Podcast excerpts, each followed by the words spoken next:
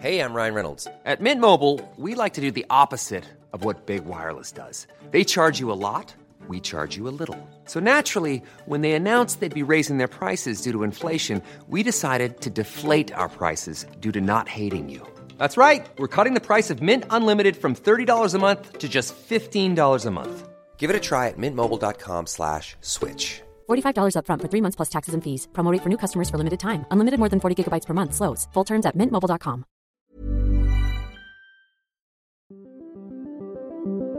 Qu'est-ce que j'ai dit à, Elon Musk? Vous voulez venir en Europe?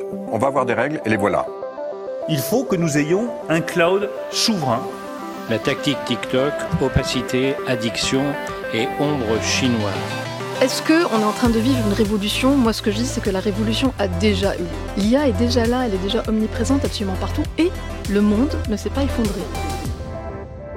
Signaux faibles, le podcast de siècle digital qui décode l'actualité du numérique.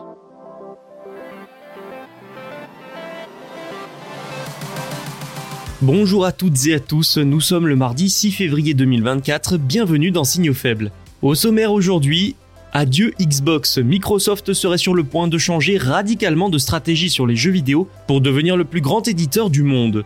En France, la French Tech a réussi à créer de l'emploi en 2023 et ce malgré la crise économique qui l'a pénalisé. Direction la Chine ensuite, où des entreprises sont sur le point de produire des puces avancées malgré les restrictions américaines. Nous terminerons avec un nouveau procès pour Google sur la publicité en ligne cette fois. Et nous commençons donc par l'avenir de Xbox chez Microsoft. Allez, c'est parti, bonne écoute. Et si Microsoft devenait le plus gros éditeur de jeux vidéo au monde? Ça pourrait bientôt arriver. Plusieurs rumeurs venant de sources plutôt fiables affirment que Microsoft s'apprête à lancer des jeux exclusifs sur PlayStation 5. Oui, vous avez bien entendu.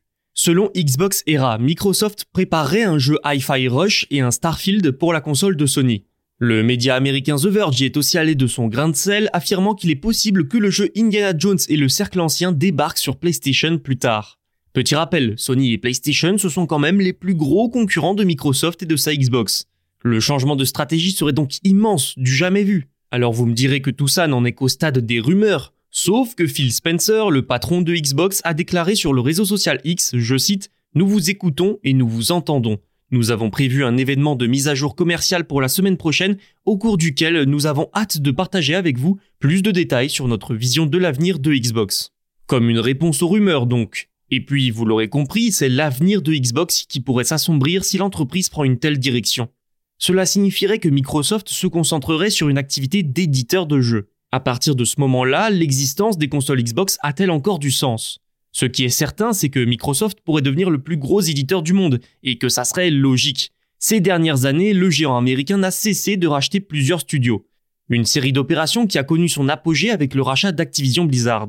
Aujourd'hui, Microsoft a donc tout ce qu'il faut pour devenir ce numéro 1 mondial. Les joueurs et joueuses, eux, pourraient ainsi découvrir de plus en plus de jeux sans forcément avoir à changer de console mais on en revient au problème de l'existence de la Xbox. Beaucoup achètent une console pour les exclus. Uncharted sur PlayStation, Halo sur Xbox, Zelda sur Nintendo, mais s'il n'y a plus d'exclusivité Xbox, pourquoi acheter cette console si on peut avoir les mêmes jeux et plus encore sur d'autres appareils? Alors est-ce les prémices de la mort de Xbox? Non. Ces consoles restent un argument économique important, et Microsoft a beaucoup investi dans son service de cloud gaming Xbox Game Pass qui permet de jouer à plein de jeux pour moins de 15 euros par mois. Pour les joueurs comme pour Microsoft, Xbox a encore de l'intérêt financier. Mais pour combien de temps? Parce que malgré tout, la croissance des ventes de Xbox est ridicule par rapport à ses concurrents, de 3% seulement lors du quatrième trimestre 2023. Dans une telle situation, pas étonnant que Microsoft se tourne vers l'édition, qui lui sera bien plus lucratif. Malgré une année 2023 difficile, les entreprises de la French Tech ont créé de l'emploi. L'année passée était surtout une crise du financement pour elles, avec une chute des levées de fonds. À ce sujet, je vous invite à aller écouter le dernier épisode de notre émission Culture numérique, disponible sur les plateformes de streaming et siècledigital.fr. J'y analyse avec Jean-Pierre Valenzy de KPMG l'année 2023 pour la French Tech et leur levée de fonds. Mais revenons à ce qui nous intéresse aujourd'hui. Depuis deux ans déjà, il est difficile de lever des fonds. Malgré ça, le marché de l'emploi a bien résisté, selon le baromètre annuel du syndicat Numéum. 10 000 startups ont été passées au crible. Ainsi, 36 000 emplois auraient été créés par la French Tech en 2023. C'est une hausse de 9,4% sur un an supérieure aux attentes. 83% de la création d'emplois a eu lieu au premier semestre, notamment en mai et juin. Durant les six premiers mois de l'année, 20 700 emplois nets ont été créés, soit une moyenne de 3 500 par mois. Mais en avril et en août, plusieurs milliers d'emplois ont été supprimés. Comme d'habitude, il y a des disparités régionales avec une nette domination de l'île de France avec près de 58% du total de création. Concernant les secteurs créateurs, c'est la green tech qui domine, comme en 2022. Les jeunes pousses du développement durable ou encore de la transition environnementale représentent 20% de la création d'emplois, soit 4900. Ce secteur est porteur, en témoigne la levée de fonds de 850 millions d'euros de Vercor. Il s'agit aussi d'un secteur qui attire les plus jeunes travailleurs, car il est en phase avec leurs valeurs. La fintech et la mobilité complètent le podium. Reste à voir si ces tendances se poursuivront en 2024. Mais tout cela, c'est d'autant plus remarquable que les plans de départ et de sauvegarde n'ont pas manqué. Payfit, Backmarket, Ledger, plusieurs grandes startups ont dû prendre ce genre de mesures. Mais au-delà de la crise économique, on peut voir ces plans, ces départs et ces licenciements comme une conséquence d'une année 2022 exceptionnelle qui avait entraîné trop d'embauches massives. Cette information montre aussi que les startups françaises ne recrutent pas seulement quand elles lèvent des fonds, c'est donc un signal positif pour l'avenir.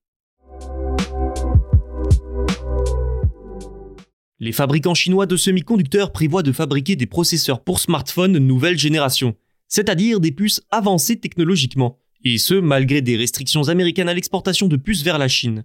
SMIC, c'est le géant chinois du secteur, et il a lancé deux nouvelles lignes de production de puces à Shanghai selon le Financial Times.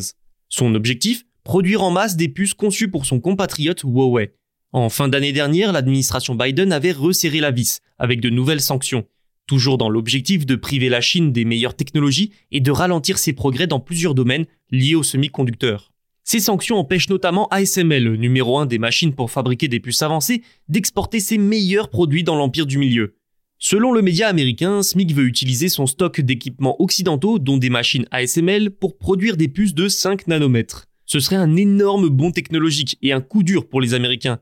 En août, Huawei dévoilait déjà une puce de 7 nanomètres, supposée être trop avancée pour la Chine à cause des sanctions. Donc 5 nanomètres, autant vous dire que c'est censé être encore plus inaccessible.